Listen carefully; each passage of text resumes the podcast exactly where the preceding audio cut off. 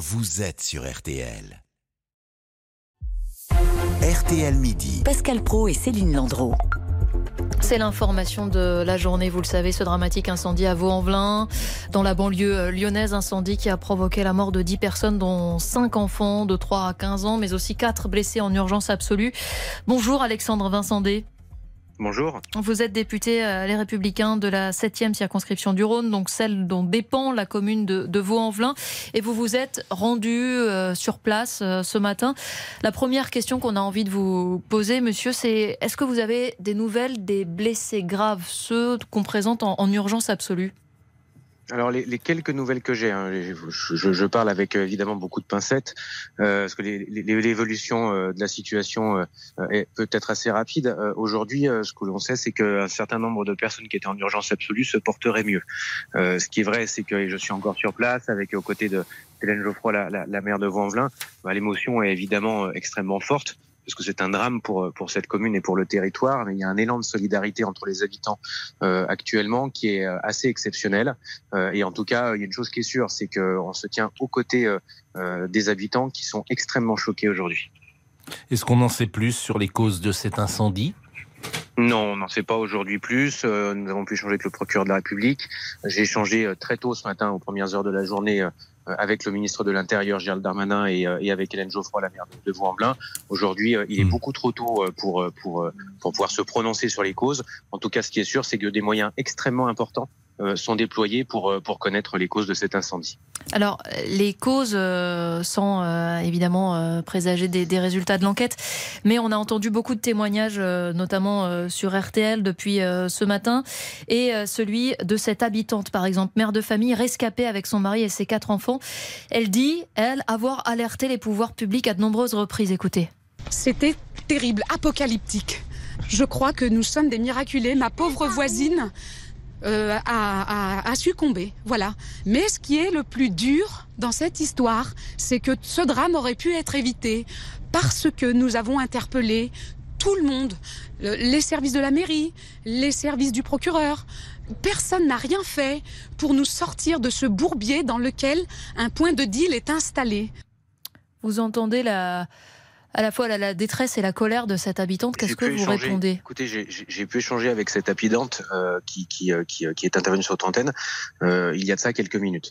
Euh, ce qui est sûr, et, pour en avoir échangé avec, avec le ministre de l'Intérieur et, et, les forces de l'ordre ce matin, sur Vaux-en-Velin, évidemment, comme dans d'autres secteurs, comme dans d'autres quartiers populaires, il y a évidemment des points de deal. Il y en avait un dans cet immeuble. ce, que, ce que le ministre de l'Intérieur m'a donné comme information, c'est que depuis le début de l'année, sur ce secteur notamment, 25 interpellations ont lieu.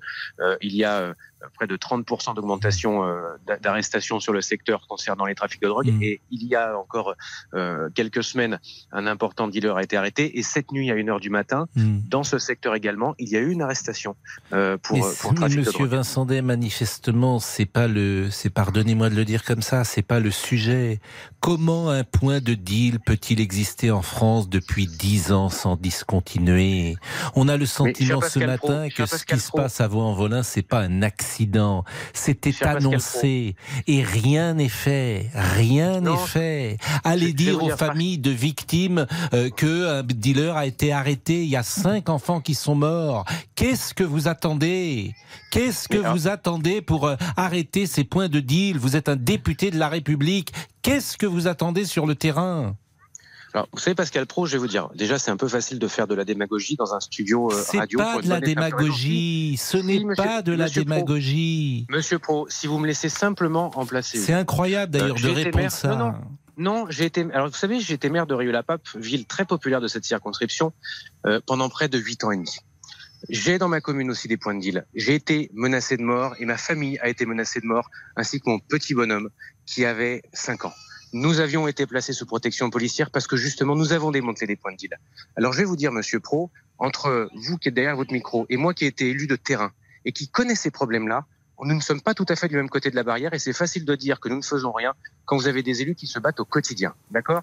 Donc, évidemment, je peux pas vous laisser dire ça et c'est un peu facile d'agiter des chiffons quand on ne règle pas les problèmes sur le terrain, alors que moi, je fais partie de ceux qui les règlent et je me bats aux côtés des habitants. Je l'ai fait en tant qu'élu local et je continue à l'Assemblée nationale. Donc, aujourd'hui, oui, il y a un problème. Il faut continuer à mettre des moyens, bien évidemment. Et mon travail de député aujourd'hui, c'est que justement, je connais ces problématiques et j'ai déposé il y a encore de cela quelques semaines, une proposition de loi pour essayer justement de faire en sorte que dans les quartiers populaires, les personnes qui sont condamnées pour trafic de drogue ou les personnes qui hébergent des personnes condamnées pour trafic de drogue soient expulsées. Aujourd'hui, il y a une chose qui est sûre, c'est qu'il faut encore durcir la législation et je fais partie de ceux qui se battent pour ça. Donc je ne peux pas vous laisser dire ça. En tout cas, il y a une chose qui est sûre, c'est que moi je fais partie de ceux qui connaissent ce qui se passe dans ces territoires pour être élu terrain et je continue à me battre tous les jours pour ces habitants. Vous parlez, euh, Alexandre Vincendé, de, de, ces habitants à qui il faut euh, apporter des, solutions et aussi à, court terme. Euh, tous les, sinistrés vont pouvoir être relogés. Ils ont déjà un, point de chute pour ce soir, par exemple, toutes ces familles. Oui, oui. Aujourd'hui, j'ai pu, pu échanger avec avec la préfecture.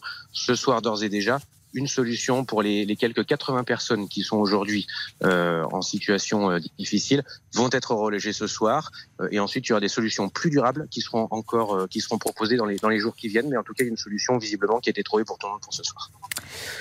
Merci Monsieur Vincent Day. Et vous n'êtes évidemment pas responsable de tout ce qui se passe sur le territoire mais notre conviction à, beaucoup d'auditeurs que je peux entendre euh, sur l'antenne d'RTL, c'est que si euh, la loi ne change pas, si le logiciel ne change pas, si les peines ne sont pas euh, plus importantes, eh bien ces phénomènes de squat et de deal continueront. Et là-dessus, j'ai cru comprendre que vous étiez sans doute sur cette position. Merci en tout cas d'avoir témoigné sur l'antenne d'RTL. Il est 12h52. On va parler dans une seconde culture Musique, Calogero, et ce sera avec euh, Steven Bellery.